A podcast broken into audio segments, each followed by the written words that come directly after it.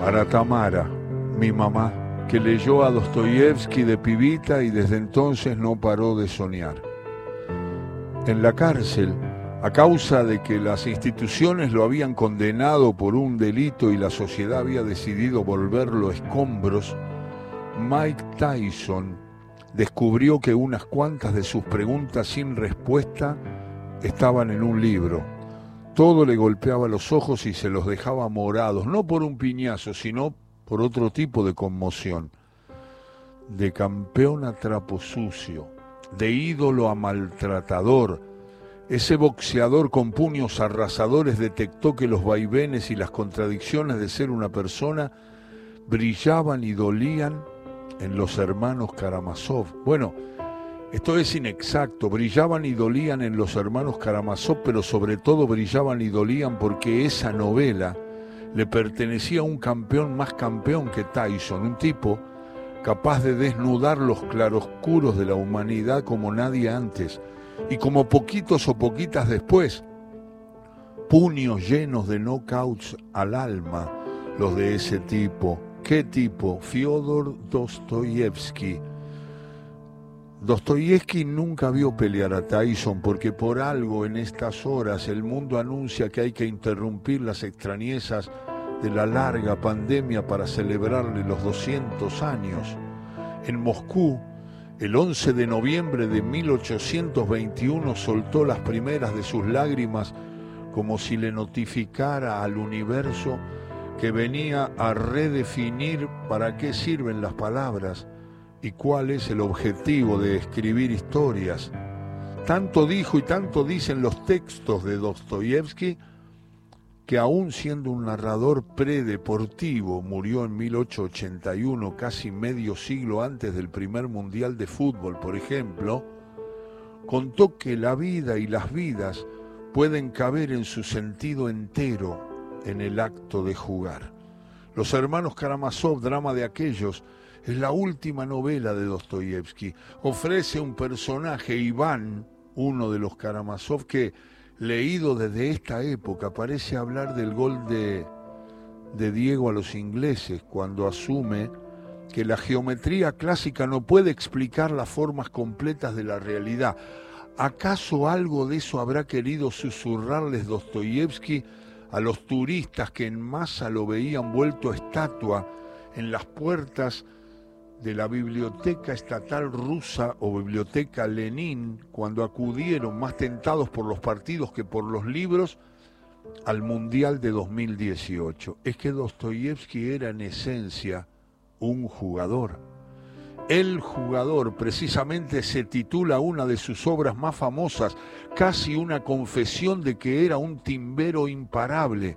Ahí sí el juego funciona como la medida de todo y todo es todo, la existencia. Un siglo exacto antes del Mundial que Inglaterra ganó en Inglaterra o de que la tribuna de Racing enronqueciera cantando es el equipo de José, una frase de ese libro suena como si la pronunciara un hincha en domingo de ansiedades.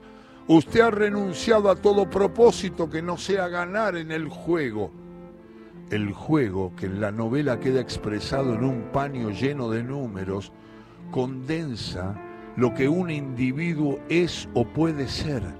Cierto entrenador de la modernidad futbolera asentiría y repetiría, se juega como se vive, si Dostoyevsky descocó a Tyson y si Dostoyevsky es recontranombrado en el planeta en estas horas a raíz de su bicentenario, eso resulta de la fuerza de su pensamiento y de la fuerza con la que ese pensamiento lleno de fuerza se transformó en tinta. Menos de un mes demoró el muchacho apretado por un contrato que podía joderle el futuro en desparramar los sacudones tormentosos que conforman el jugador. Cierto que no constituye lo que un librero de esta era ubicaría en la mesa de los libros deportivos, no obstante sería difícil encontrar algún lector o alguna lectora que no reconociera allí las pulsaciones que lo ligan con su deporte favorito.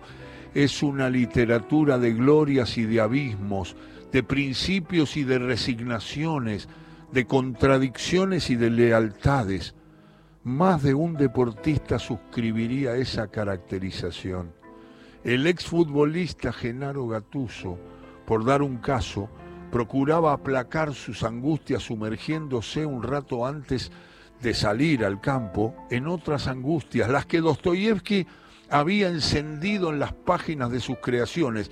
De eso puede charlar extenso otro ruso y de este tiempo, Alexander Kokorin, delantero de la Fiorentina, propietario de más recursos para el fútbol que de modales amables. Hizo la de Tyson, se enganchó con las tramas insoltables de Dostoyevsky en prisión. Había ido a parar detrás de las rejas luego de que le imputaran un ataque a sillazos a un funcionario público que lo había cuestionado. Ex integrante de su selección todavía está lejos de ocupar el centro de la escena en el calcio. Pero su notoriedad sobre el césped y sus escándalos afuera de él demostraron que los títulos emblemáticos de Dostoyevsky continúan siendo útiles. Crimen y Castigo, publicada en 1866 por una revista por entregas y después formateada como libro, no posee empate con la novela. Y encima retrata en su título eso que le sucede a Cocorín, un treintañero que pretende regresar a hacer goles, para evidenciar que merece un certificado de dulce conducta, Cocorín debería posicionarse como heredero de una figura del fútbol de España. A Manuel Fernández Fernández, bastante más conocido como Paíño, no solo lo alzaron rumbo a la notoriedad sus goles en el Real Madrid y notable doble condición, los que convirtió tanto en el Celta como en el Deportivo La Coruña. Oriundo de Vigo, luminoso en las décadas del 40 y del 50, clavaba las pestañas en Dostoyevsky con una valentía para aplaudir durante la etapa en la que ese placer perduraba prohibido por el franquismo. Algún costo pagó. Ser de izquierdas me impidió ir al Mundial de 1950, dijo el futbolista.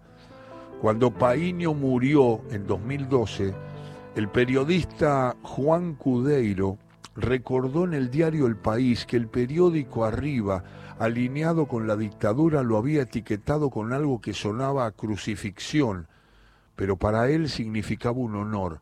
¿Qué se puede esperar de un futbolista que lee a Tolstoy y a Dostoyevsky? Ingeniero militar, creador de capítulos en los que emergen espadachines y tiradores, Dostoyevsky le hizo lugar al boxeo en El Idiota aunque atribuyéndoselo a alguien menos demoledor que su lector Tyson. El subteniente Keller se la pasa reivindicando su dominio del ring y lo enuncia directamente en una de sus intervenciones. El boxeo inglés no tiene secretos para mí. Además aparece el ajedrez porque el protagonista del idiota, altísima jerarquía monárquica, altísima tontería, termina vencido en menos de un suspiro en una partida, como localizó el experto en ajedrez y literatura Sergio Negri, otra alusión a los tableros, secuela en Memorias del Subsuelo, también clásica publicación de Dostoyevsky. Potente síntesis esa. El hombre es un ser versátil y es posible que como al jugador de ajedrez le guste solo la acción sin importarle el objetivo que se puede alcanzar. Las letras de Dostoyevsky incluyen caballos tan vitalmente descriptos que triunfarían en los hipódromos de estos días. De todas maneras, ningún caballo lo conmovió más que uno, nada literario, pero es muy útil que trajo la orden para que ya apuntado por un pelotón, fuera cancelado su fusilamiento por ser parte de conspiraciones contra el zar Nicolás I. Se ve que la literatura inspira más literatura. Messi fue Dostoyevsky, abrevió en una crónica estupenda el gran Pablo Calvo, un periodista que falleció este año y que asoció aquella situación agónica con la también agónica clasificación de la selección argentina y de su crack para los octavos de final del Mundial ruso ante Nigeria y en San Petersburgo, la ciudad donde Dostoyevsky murió. Aquella crónica sobre Messi resiste y emociona. A cada tropiezo que se le presenta en el camino aquí en Rusia, agacha la cabeza, se tapa la cara, siente angustia, pero igual que Dostoyevsky, revive. Suena hermoso, tanto como lo que representó el hallazgo de Dostoyevsky para Leonardo Di Lorenzo, exfutbolista desde hace apenas una temporada cuando cerró su carrera en Temperley. Leo Di Lorenzo. Yo empecé a leer ficción de grande. Una de mis primeras novelas fue Crimen y Castigo. Cuando la leí me cruzó la sensación de haber encontrado algo que andaba buscando, aunque no estuviera en una búsqueda consciente de eso. Había ahí algo de la condición humana que no había detectado en ningún otro lugar o libro. Fue un antes y un después. Luego pasé por Los Demonios, Los Hermanos Karamazov, Noches Blancas y unos cuantos cuentos.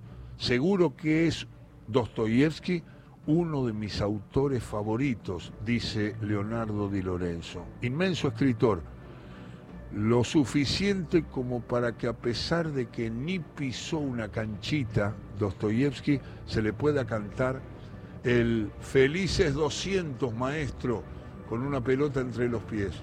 Solo la belleza salvará al mundo, dijo Dostoyevsky, avisó Dostoyevsky.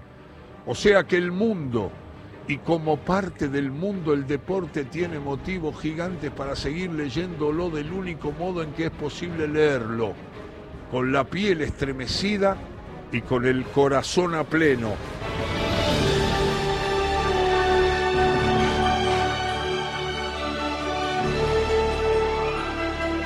Estupendo, magnífico texto de Ariel Sher dedicado a su inolvidable mamá Tamara, dice Ariel, que leyó a Dostoyevsky de pibita y desde entonces no paró de soñar. He leído este texto maravilloso de Ariel Sher en la tarde de todo con afecto. El texto, ¿saben cómo se llama? Gol de Dostoyevsky.